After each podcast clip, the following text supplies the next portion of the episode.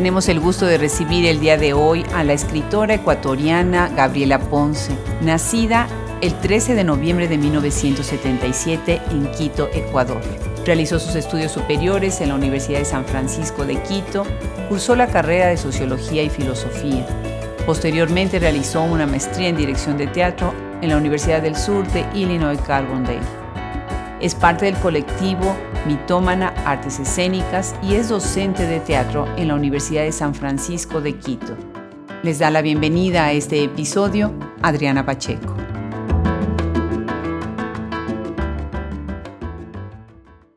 Pues ya hemos tenido en el micrófono de Hablemos Escritoras podcast a otras escritoras ecuatorianas y es un gusto de verdad ver lo que está pasando en Ecuador, lo que siempre ha pasado en Ecuador y ahora cada vez más visibles con su obra. Bienvenida, Gabriela Ponce. Muchas gracias por aceptar esta invitación. Muchísimas gracias a ti, Adriana. Es un gusto enorme estar con ustedes esta noche. Pues el gusto es doble para mí porque hay tan pocas oportunidades de hablar, con, de hablar con una dramaturga, aunque ya tenemos gente de teatro en el podcast. Me encantó conocer más de tu perfil y saber que vienes del teatro. ¿Cuál es tu formación? ¿Cómo llegas al teatro o cómo el teatro llega a la literatura en tu vida? Bueno, eh, yo empiezo, yo estudio en la Universidad eh, Sociología y Relaciones Internacionales y en la universidad en la que estudio se me exige una clase de arte. Entonces es absolutamente azarosa mi llegada al teatro porque es una clase que tomo más por una intuición, digamos, ¿no? Sentir que de pronto ahí había algo que me convocaba. Yo siempre he estado cercana a la literatura y pues el teatro me llamó la atención y fue a partir de una clase, fíjate lo que puede significar tener un profesor que, que con su pasión habilite tu, el encuentro de tu, de tu oficio y de tu pasión también. Entonces fue a partir de esa clase que encontré el teatro y comencé a formarme en el laboratorio de teatro Malayerba, el Teatro Malayerba es un teatro emblemático aquí en el Ecuador y ellos tienen un laboratorio en donde me formé como actriz. Siento que para entrar al teatro, al menos aquí en el Ecuador, son muy restringidas las, las oportunidades y normalmente tienes que entrar para formarte como actor o actriz, ¿no? No, no hay mucho chance de estudiar dirección o dramaturgia o eh, que eran en, principio lo que a mí más me llamaba del teatro. Entonces entré a estudiar actuación, terminé mi formación cuatro años en el laboratorio Malayerba y apliqué a una beca a través de la cual pude estudiar una maestría, un MFA en eh, dirección de teatro. Qué maravilla. ¿Y en dónde estudiaste? Estudié en Illinois, en la Universidad de Illinois, estudié dirección. Qué bien, qué bien. Platícame, Ustedes, tú vives en Quito, ¿verdad? Así es, yo vivo en Quito. Sí, soy profesora de artes escénicas en la Universidad San Francisco de Quito. Ahí enseño clases de dramaturgia, eh, de mm, eh, escritura y de literatura dramática. Y también pues tengo un grupo de teatro con quien, un colectivo con quienes trabajo y produzco. Así es. Interesante, interesante lo que estás diciendo del teatro. En algún momento cuando conversamos con Daniela Alcibar, otra gran escritora de tu país, ella nos decía que pasa algo similar también con la literatura, ¿no? Como que hay ambientes que son un poco cerrados, la gente a veces tiene la percepción de que, bueno, la literatura es de otra, de otro grupo, está un poquito más lejana a lo que es lo cotidiano. ¿Tú sientes que al haberte convertido en narradora con tu obra tan maravillosa que tienes, sientes que de alguna manera desde la narrativa se puede impulsar también la dramaturgia que, sufre de una invisibilidad, como tú lo acabas de decir, enorme, ¿no? Sí, siento que, que, desde todos los ámbitos, digamos, se puede impulsar la dramaturgia y sin duda mi dramaturgia es una dramaturgia muy narrativa y mi narración siento que es muy teatral, ¿no? Es decir, esta división estricta entre esos dos géneros siento que al menos en mi caso se, se diluye y es parte de... Eh, de mi propuesta también, ¿no? De la posibilidad de entender que la dramaturgia contemporánea es una eh, experiencia expandida que eh, está muy cercana a la poesía, que está muy cercana a la narrativa y, vincular obviamente eh, esos, esas, esas, esos lenguajes, ¿no? Que, que para mí ha sido parte de mi ejercicio, ¿no? Estar en el teatro y estar también, digamos, en la, en la narrativa. Claro. Entonces, sin duda, el un universo se alimenta del otro. Claro, claro. Interesante también que vengas de la sociología. Conversé hace poco con Andrea eh, y algo que me decía es que ella también viene de la sociología, ¿no? Así que la manera en la que escriben, pues mucho permea también esta mirada completamente distinta del ser humano dentro de lo que es una sociedad, ¿no? Interesante esa intersección entre tantos campos al mismo tiempo, ¿no? Sí, sabes que en un momento dado yo siento que también la elección por el teatro fue una elección porque eh, yo estaba mm, encantada por una serie de disciplinas, ¿no? A mí me interesaba mucho la sociología, hice también una maestría en filosofía una vez que terminé sociología. Em, entonces me sentía muy convocada por todas estas disciplinas y siento que en el teatro pude encontrar un espacio para que todas ellas se expresen y, estén presentes, ¿no? Entonces sí siento que mi escritura está muy alimentada de esa formación que es eh, multidisciplinar. Claro, claro, magnífico. Y además, bueno, algunas de tus obras han tenido mucha resonancia, han ganado premios, deja mencionar algunos que, que en la búsqueda y conocer un poquito más sobre tu perfil fuimos encontrando. Ganaste el premio Joaquín Gallegos Lara, precisamente por una obra titulada Lugar, y el premio Francisco Tobar García en el 2017 por otra pieza Tazas Rosas para el Té. Cuéntanos de estas dos obras y de estos premios. Sí, estos son premios que se entregan anualmente por parte del municipio lo más destacado de la producción artística de la ciudad. Eh, tuve el honor de ganar el premio con la obra Tazas Rosas de Té, que es una obra que en realidad hicimos una investigación profunda sobre lo que fue un evento histórico invisibilizado, de hecho, en la historia del Ecuador, que fue la matanza de los obreros de Astra, un ingenio azucarero en donde sucedió un levantamiento en el año de 1970 murieron cientos de obreros y sin embargo es un episodio desconocido, diría yo, de la historia nacional. Entonces hicimos una investigación a partir de un archivo, de una serie de testimonios em, sonoros con los que nos encontramos y de un archivo fotográfico al que tuvimos acceso. Y a partir de eso, con el colectivo planteamos un montaje que ganó varios premios.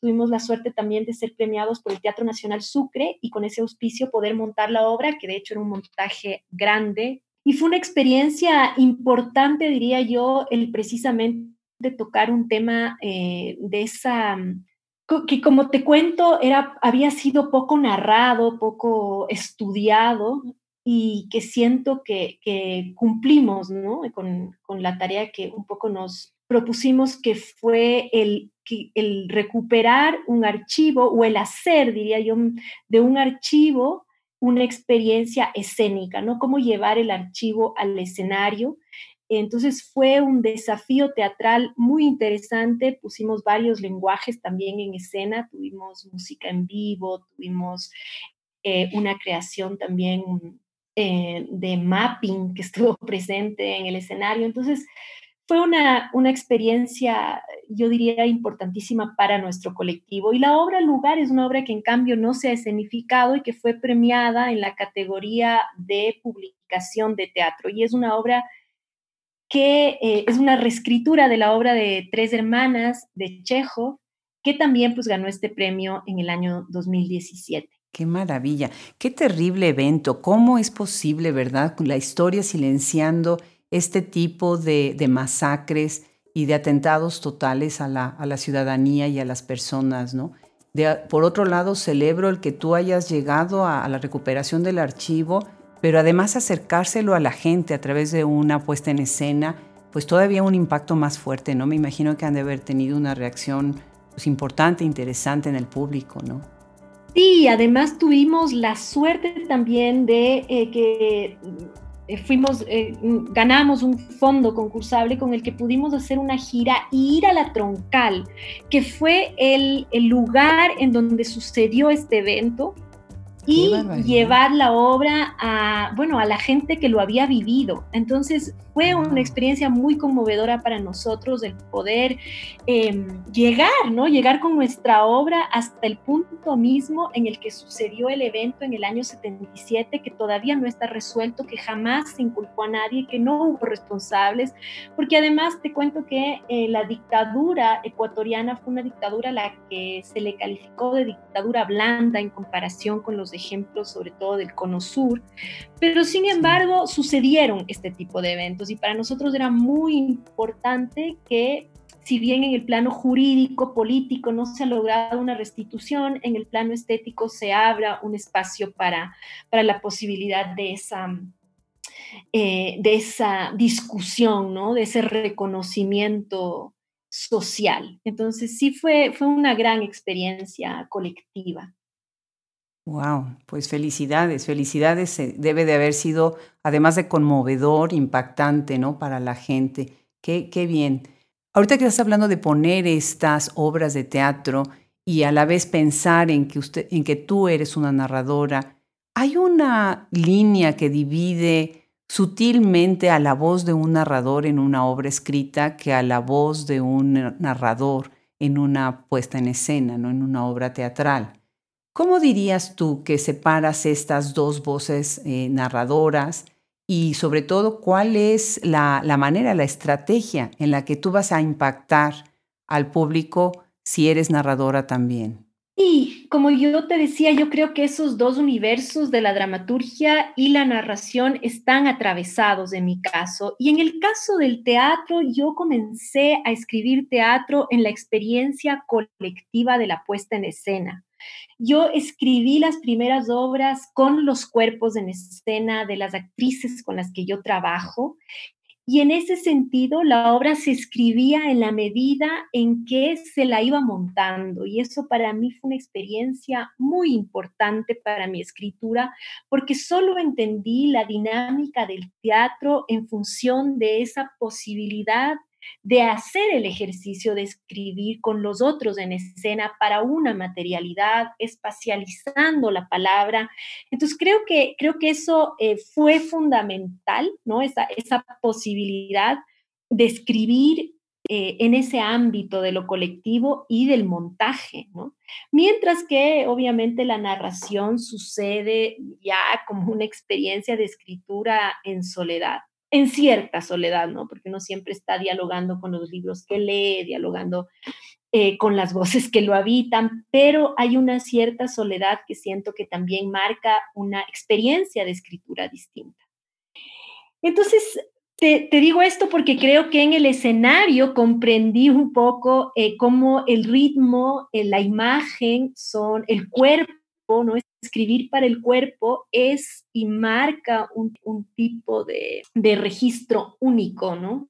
Y diferente de lo que más bien en la narración se da de otro modo. Sin embargo, en la narración también para mí está presente, creo que del teatro, el ritmo, ¿no? Como te mencionaba antes también, este pensar en espacios, este pensar en imágenes creo que está muy, muy eh, presente en la, en la narración que yo planteo.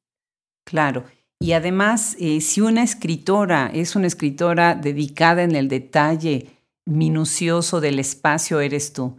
Y en este ritmo que me encanta, eh, leyendo tu trabajo narrativo, algo que yo veo viniendo yo desde las letras, ¿no?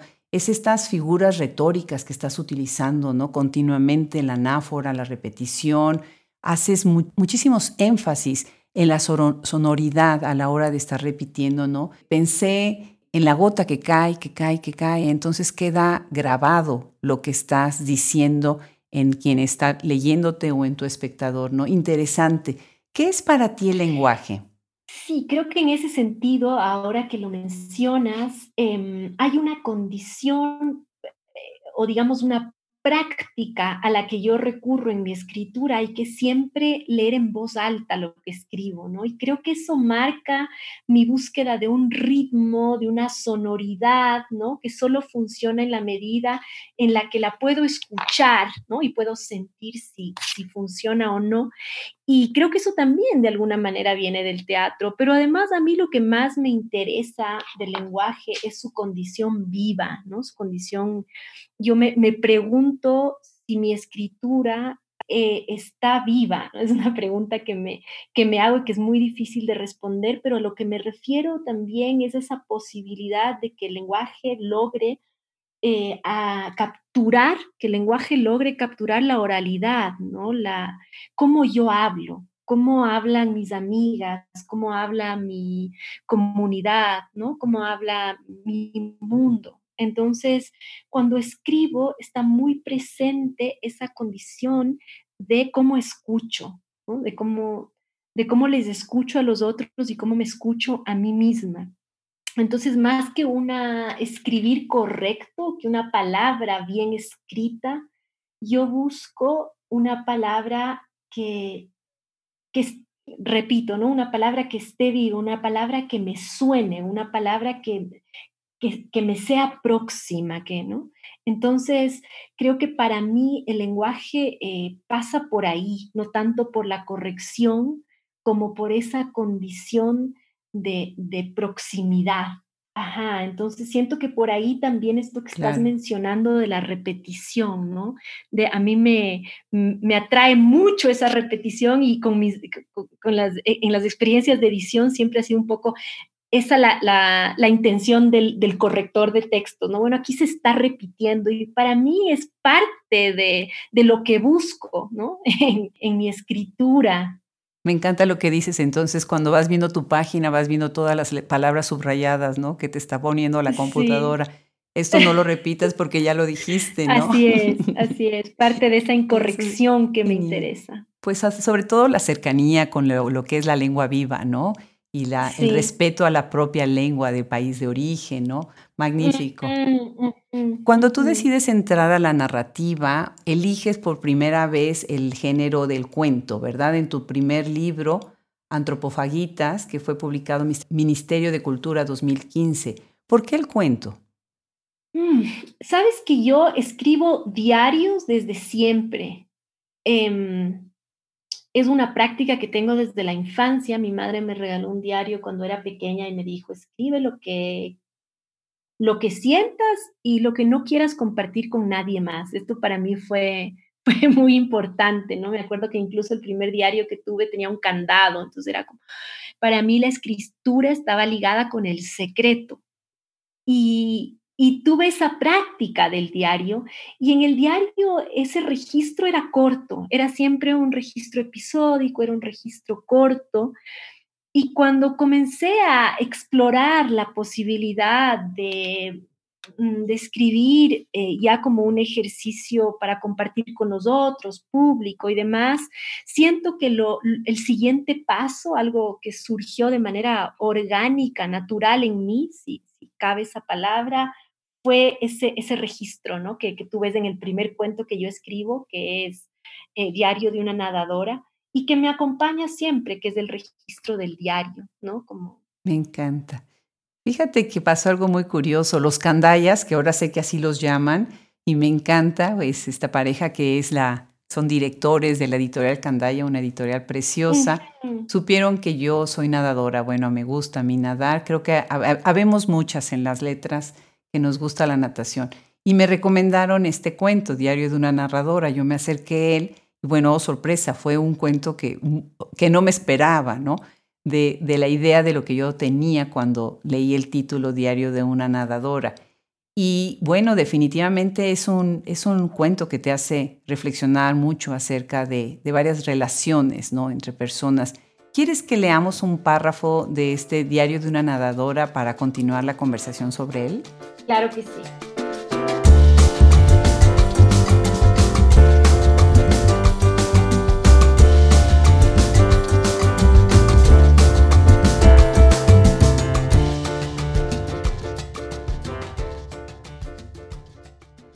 Mi papá vino a verme en la noche. Mi papá nunca ha querido estar cuando está. Creo que le pasa conmigo tal vez porque le recuerdo algo que le incomoda demasiado. Siento que todo el rato está con ganas de decir, bueno, me voy, hasta que lo dice.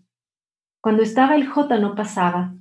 Desde que se murió mi hermano, siempre he tenido a un hombre que triangule mi relación con mis papás. Cuando estoy sola con ellos es insoportable.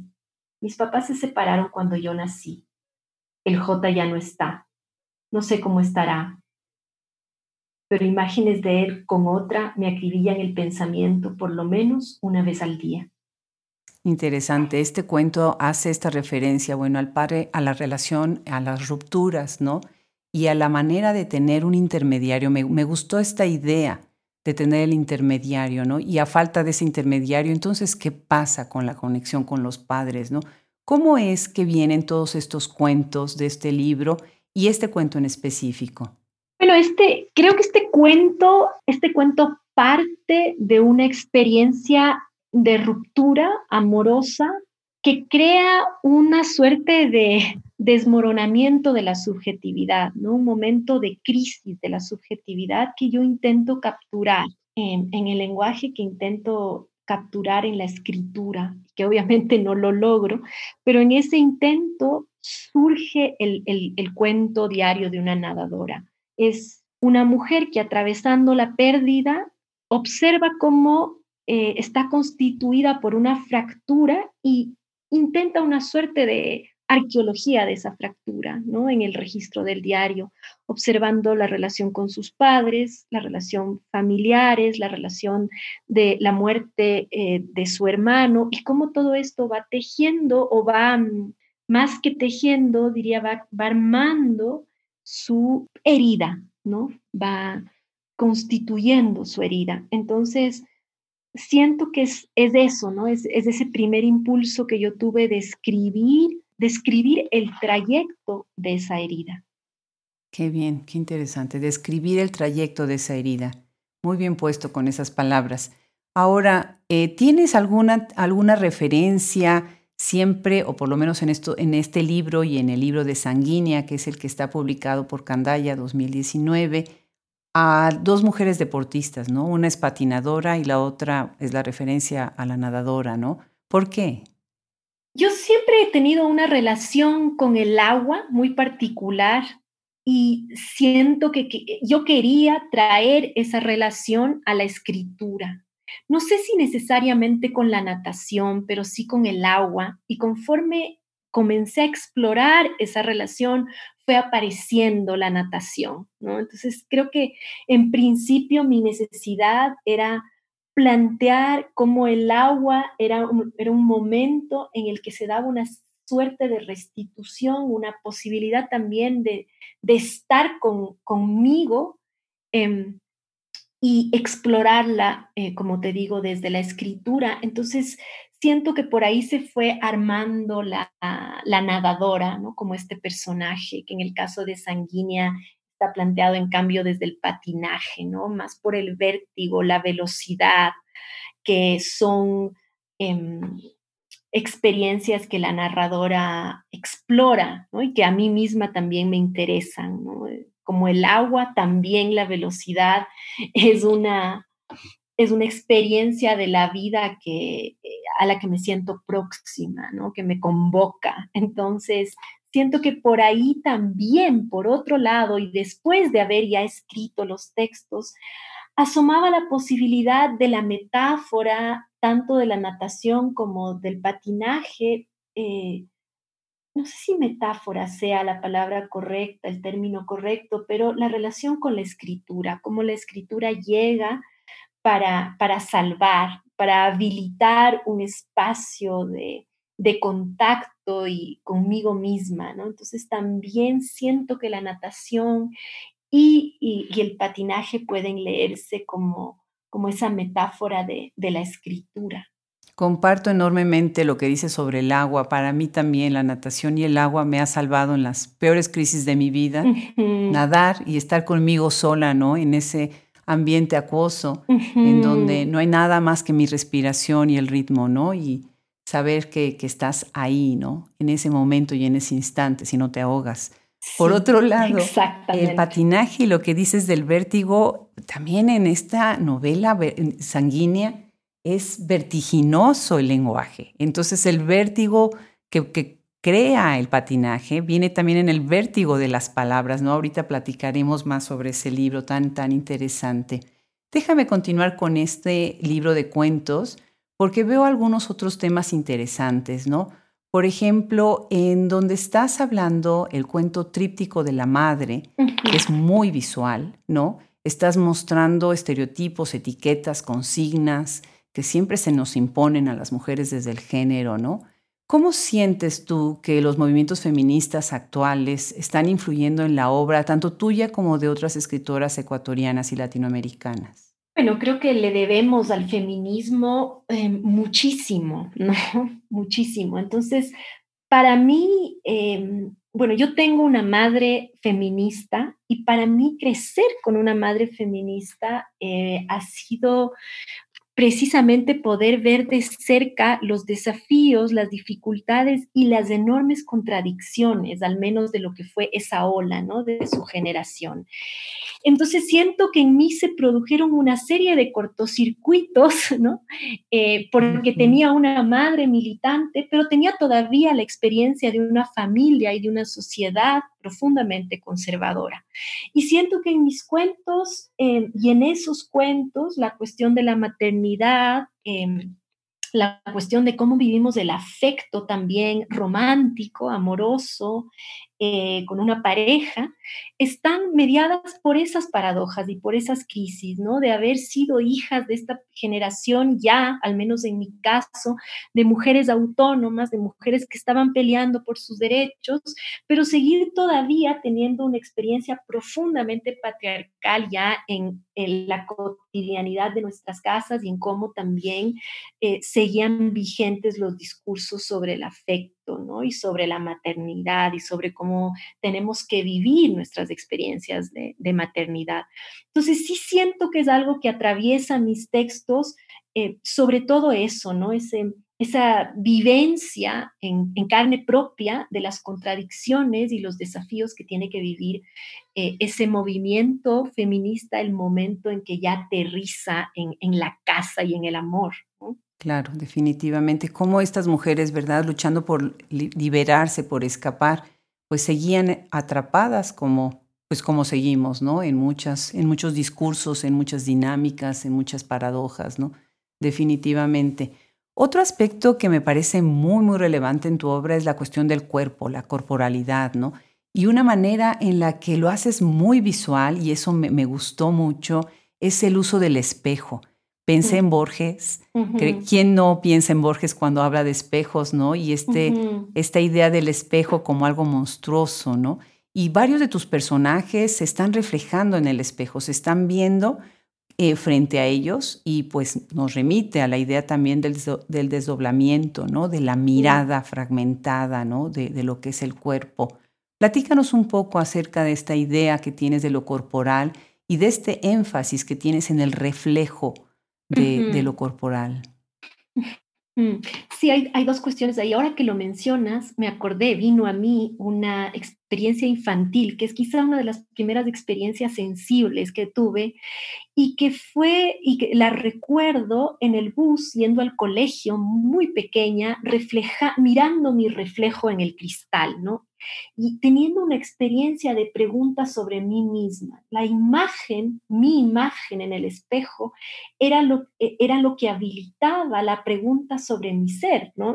siendo muy pequeña me preguntaba, ¿quién soy? El momento en el que me veía en el espejo.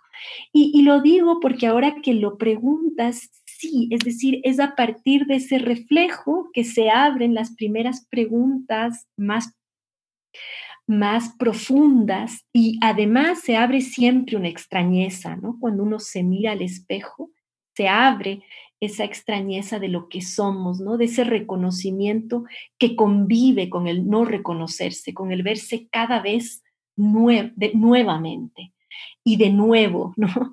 Extrañarse. Entonces, siento que en ese sentido también, por ejemplo, las otras mujeres, mi madre, mi hija, son reflejos en los que estoy todo el tiempo preguntándome por mí, ¿no? Y eso aterriza definitivamente en mi experiencia corporal, ¿no? En, mi cuerpo marcado, en mi cuerpo con estrías, en mi cuerpo con cicatrices, en, mi cuerpo que sangra, ¿no? En todos eh, estos estados del cuerpo que, que también, al menos para mí, son los estados que también me interesa explorar y darles un lugar en la escritura, porque no siempre sucede, ¿no? Que le hemos dado, eh, que les hemos dado en la escritura, en la literatura, un lugar al, al cuerpo en su condición material, ¿no? Como fluido. Entonces, sí ha sido una intención, esa, una intención, digamos, muy consciente en mí, que esa materialidad se explaye en la escritura. Fascinante y ha sido mi intención. Fascinante. Déjame compartir algo contigo. Em, cuando, bueno, yo soy mayor que tú. Cuando yo era niña eh, y mi abuela me veía que me estaba viendo en el espejo, siempre me decía, te va a salir el diablo. No te estés viendo tanto en el espejo, ¿no? Exacto. Imagínate. Imagínate, en una edad en la que, como dices, no me digas. ¿No? O sea, y en el momento en como tú acabas de decir, te estás reconociendo, por eso te ves en el espejo, hay una edad en la que el espejo te ayuda, ¿no? Como dices tú, a reconocerte, y te dicen que te va a salir el diablo. Exacto, exacto, es Increíble. Ahí está la religión también, ¿no? Todo lo que significa la religión, eh, en el mandato de la religión en nuestros cuerpos, ¿no? En nuestra experiencia. Claro, definitivo. El libro cierra de una manera brillante, cierra con tres cajas negras, ¿no? Muerte de una joven anarquista, Lena y la contrabandista. Y los formatos son como un reporte, como un diario cronológico, minuto a minuto, ¿no? También como un guion teatral. Tiene este ritmo eh, fragmentado, porque entonces te vas a ir a líneas, ¿no? No te, no te vas a ir a párrafos. Eh, me pareció muy interesante la manera como está cerrando este libro. Cuéntanos sobre tu técnica, independientemente de lo que es el lenguaje y lo que nos acabas de mencionar. la idea esta de romper el párrafo a través de regresar a lo que sería un guion teatral.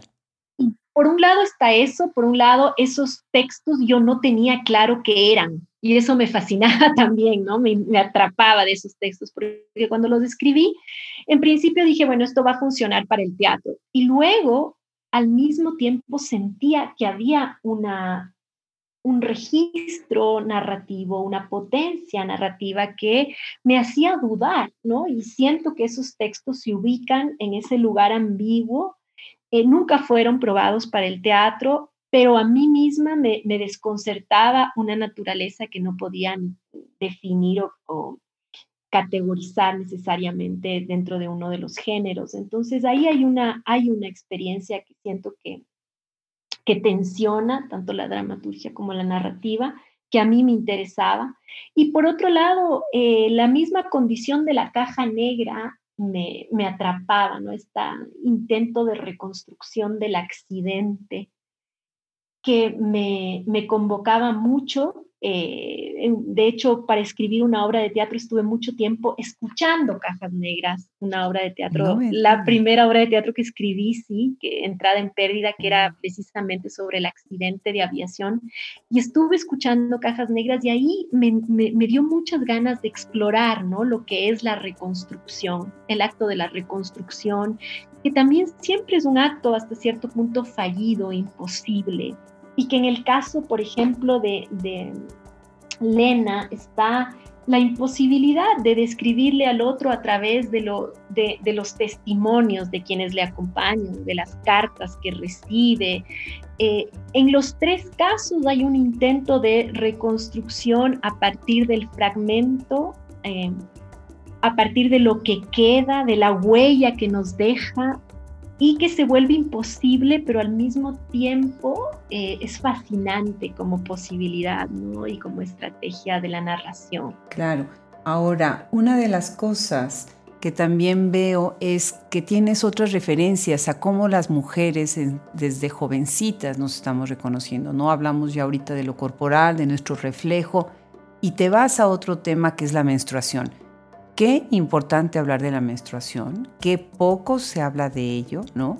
Siempre este tabú, ¿no? Esta metáfora del dolor, de, del momento en donde te conviertes en alguien impuro, ¿no? Por ejemplo, para algunas religiones, ¿no?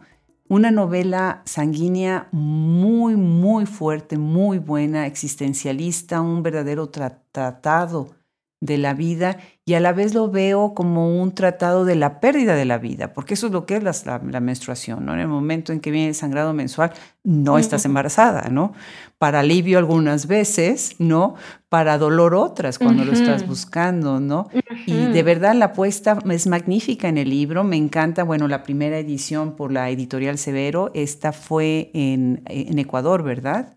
Y la reedición es por Candaya, ¿no? Así es. Y tienen una presentación fabulosa que hacen con Mónica Ojeda en una conversación que se las recomiendo a quienes nos están escuchando, muy interesante esta conversación que tuvieron ustedes, ¿no? Creas una genealogía a través de la sangre, ¿verdad? Cuéntanos sobre sanguínea. Sí, efectivamente, como tú dices, la sangre y la menstruación, cuando yo era niña ni siquiera la podíamos enunciar como tal, ¿no? decir menstruación ya sonaba raro, ¿no? estoy enferma, vino la regla, una serie de, eh, de maneras de nombrar un evento que nos constituye, ¿no? Una, un acontecimiento que se presenta, como dices tú, cada vez o para aliviarnos o para dolernos o para mm, acompañarnos, ¿no? Y sin embargo, con poquísima presencia en, nuestra escritura, en nuestra cultura, un evento, yo diría, o una experiencia clausurada, negada.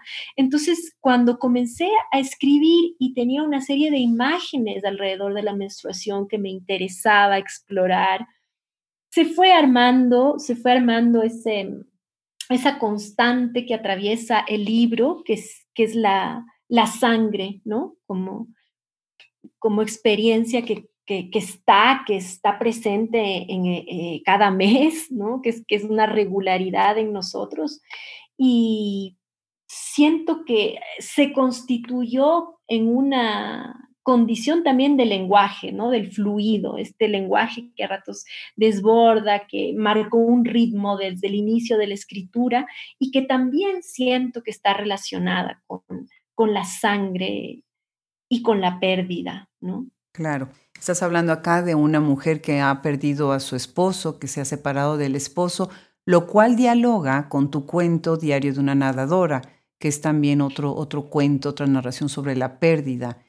¿Cómo piensas tú que esta manera de construir este, esta mujer abandonada, y aquí me gustaría incluso hacer una referencia a la cuestión melodramática, ¿no?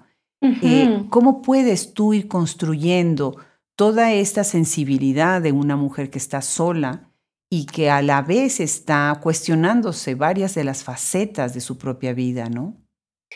Sí, siento que en ese momento en el que atraviesa la pérdida, vive la desolución, ese estado de soledad también, es el momento en el que se abre la interioridad, se abre la posibilidad de reflexionar, eh, de reconstruir, un poco lo que te decía antes, ¿no? De reconstruir, hacer, hacer una, una reconstrucción arqueológica, se me ocurre una reconstrucción genealógica también, de el afecto, de cómo aprendió a amar, que creo que fue una de las preguntas que yo me hice para escribir este texto, cómo aprendemos a amar, cuáles son los discursos, las prácticas, los textos que van construyendo experiencia amorosa, afectiva. Entonces, es ese momento de pérdida brutal, que es la pérdida de su afecto, de su pareja, el momento en que se desata la necesidad de observar cómo se construyó, eh, cómo se construyó el aprendizaje emocional, cómo fue ese aprendizaje emocional.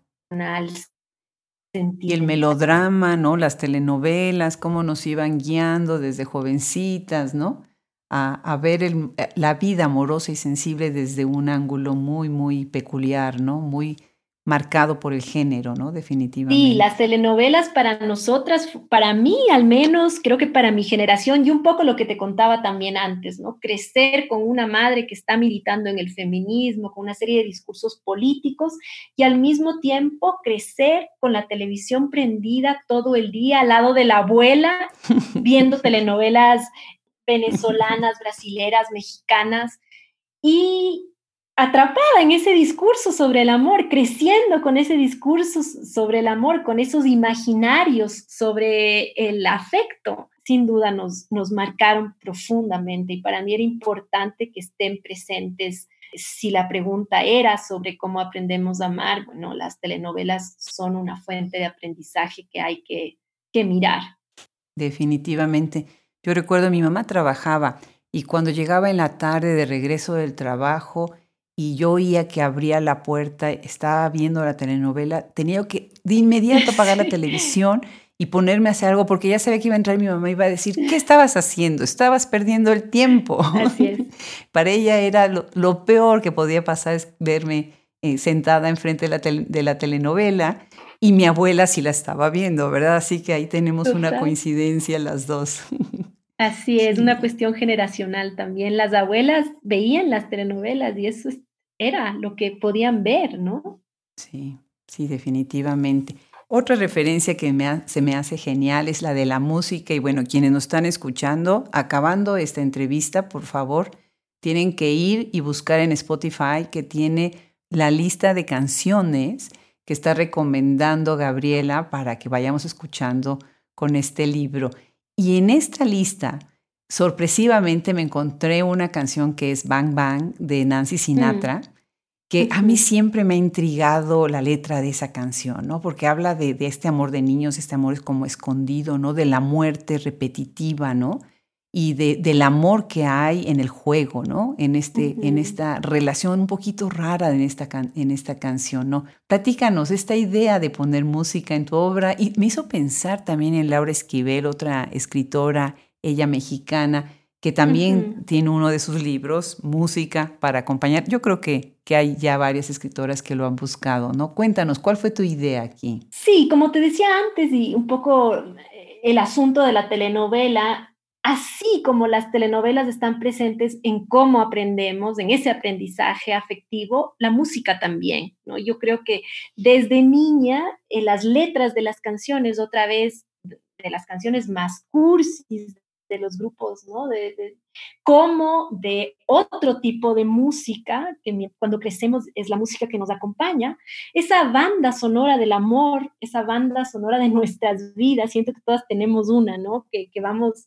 acumulando canciones que nos permiten ir hacia referencias y hacia, hacia memorias muy concretas. Entonces, para mí la música está acompañándome desde siempre eh, en la tristeza, en la euforia, está acompañando la experiencia afectiva. Entonces, en esa medida, también era importante que la música esté de varias maneras y efectivamente el Severo Editorial tuvo esta brillante idea de hacer una playlist con todas las canciones que se mencionan en Sanguínea y también las que acompañaron la escritura, no solo la, la narración. Genial, genial.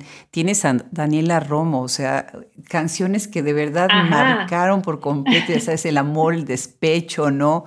Cuando te acaba de cortar el novio, cuando tú lo acababas de cortar, ¿no? Exacto, y las letras de esas canciones, uno se las aprende, las memoriza, luego las repite y claro, ahí se está jugando también una idea de, del amor. ¿Y cómo estamos tan conectadas, no? O sea, escuchando música de México en Ecuador, ¿no? De música sudamericana en México. Fabuloso, buenísima esa, esa idea que tienes. Y otro aspecto también, que ya lo mencionamos al principio, es esta idea que tienes sobre los espacios, ¿no? Y ubicar a tus personajes casi como si estuvieran en, una, en un set teatral, ¿no? En un escenario. Y ahí eh, se ve muy bien en tu obra cómo estás tan pendiente de cuáles son los ángulos a dónde se están moviendo, cómo están entrando de un espacio a otro, cómo se van conectando los espacios entre sí, ¿no? Pensé mucho en, el gusto que yo también tengo en, por ejemplo, cuando veo una película, una fotografía, siempre me pregunto, qué genialidad ¿Cómo es que se le ocurrió poner el ángulo ahí exactamente y tomar el close-up desde ahí, ¿no?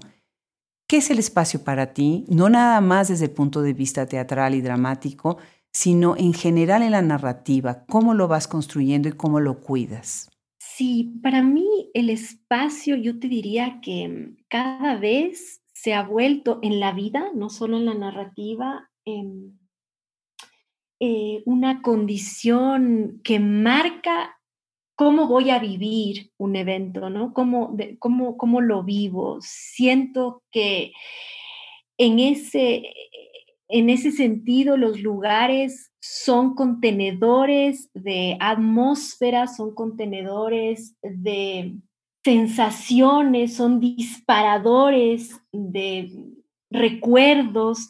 Entonces, cada vez más el espacio me interesa, ¿no? Como fuente de la, de la narración, como lugar para, para ser narrado.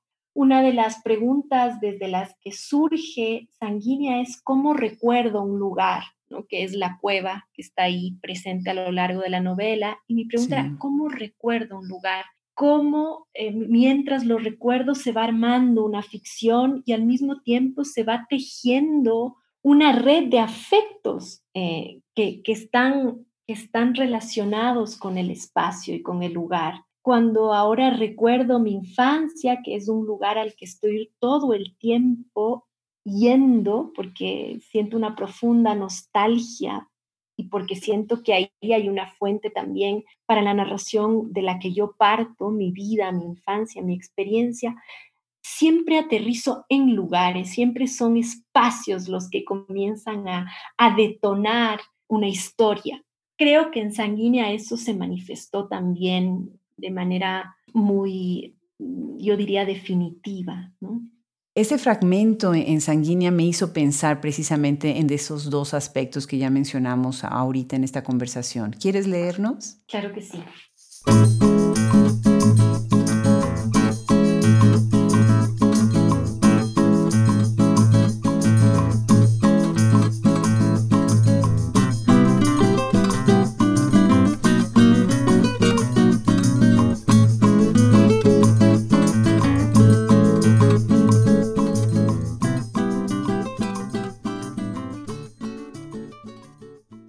El matrimonio se había hecho humo, aunque se sostuviera firme el nombre de mi esposo en mi cédula.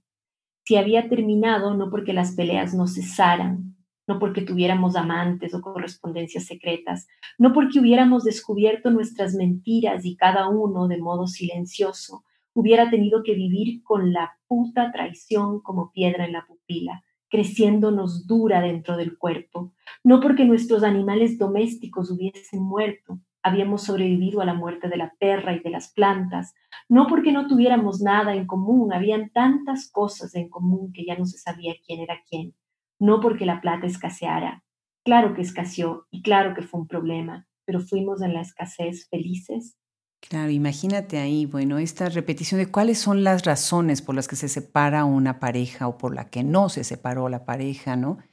¿Cómo piensas tú en esta porosidad que, se hace en las relaciones y cómo la literatura puede, sin exagerar los puntos, abordarlas de una manera tan clara y tan visual como lo estás haciendo ahorita. Y siento que esto que, esto que mencionas sobre las razones por las cuales, por ejemplo, se acaba una relación, se acaba una pareja, que son razones que no se pueden enunciar. Yo parto de ahí, ¿no? Son razones misteriosas, son razones sobre cuya complejidad el lenguaje no puede dar cuenta. Entonces mi intención es un poco agotar, ¿no? Esas posibilidades para apuntar a la imposibilidad del lenguaje. Como yo menciono una y otra vez todas las razones, no fue por eso, no fue por eso, no fue por eso, no sé por qué fue, está en el fondo a, pesar de que, de que lo rodeo con la literatura o con la escritura, yo rodeo y, busco todas las posibilidades para darme cuenta que, no puedo, ¿no? Que el mundo del afecto eh, rebasa o desborda al, el mundo de la vida, desborda al mundo de la, de la palabra, ¿no? Entonces la palabra siempre se queda corta en ese sentido. Pero intenta, yo intento dar cuenta de lo que fue un matrimonio y eso es lo que, lo que hago, más que dar con la razón por la cual fracasó. ¿no? Claro. Usas el divorcio para hablar del matrimonio. Genial. Genial. Así es, sí. Gabriela, ¿a quiénes lees? ¿Quiénes son tus escritoras favoritas? ¿Cuáles son dramaturgas que han inspirado tu obra? A ver, hay, hay muchas escritoras en los últimos años. Me he dedicado a leer a mujeres y ha sido una experiencia para mí fundamental. Creo que desde que empecé con Clarice Lispector, que reconozco como una primera escritora que me fascinó y también que me hizo sentir que yo podía escribir, ¿no? Era como una escritura que invitaba a la escritura, eso, eso sentí y eso siento con muchas escritoras. Em, y puedo mencionar algunas que ahora mismo eh, estoy leyendo y que han sido fundamentales, entre esas Krista Wolf, la leí hace ya algunos años, pero no he dejado de fascinarme con su escritura. Está también Marlene Haushofer, que estaba cercana a Christa Wolf y la, y la descubrí a través de Christa Wolf. Está Annie Ernaux, que también la descubrí hace un, año y, he leído algunas de sus cosas y ha sido fascinante. Y escritoras también latinoamericanas contemporáneas, la misma Ariana Harwicks, que estuvo en tu programa y que para mí leerla fue también una revelación eh, muy importante. Creo que te puedo mencionar eh, también a ciertas dramaturgas como Sarah Kane, a quien yo estudié eh, mucho, digamos, en, mi época de maestría, que fue muy importante también eh, para, mi, para mi escritura de teatro. Qué maravilla, qué maravilla. Bueno, pues para cerrar esta conversación, ¿quieres compartirnos en qué estás trabajando ahora? Sí, ahora estoy eh, por lanzar un libro de teatro que reúne tres obras de teatro y estoy escribiendo un libro de cuentos que creo va a estar próximo también. Bueno, estoy próxima a finalizar esa escritura, no a publicarla, pero... Em, y bueno, con mis proyectos teatrales que también están en marcha. Qué maravilla, o sea, los dos flancos los tienes cubiertos. Eso me encanta porque se están retroalimentando, están negociando uno con el otro, ¿no? Maravilloso. Sí, sí, ahí estoy siempre con la, necesidad de estar en esos dos frentes. Claro que sí. Gabriela, pues qué gusto, de verdad. Les recomiendo muchísimo, muchísimo la obra de Gabriela Ponce. Acérquense a ella, a todas sus obras. No solamente busquen una, encuentren y consigan sí, todas las obras para redondear de verdad a una escritora que está haciendo una marca en lo que son las letras contemporáneas. Gabriela, mil gracias por aceptar esta invitación y te mando un abrazo muy grande desde Austin, Texas. Te agradezco a ti, Adriana. Muchísimas gracias por el espacio que has creado y por esta entrevista que para mí ha sido también tan placentera. Muchas gracias.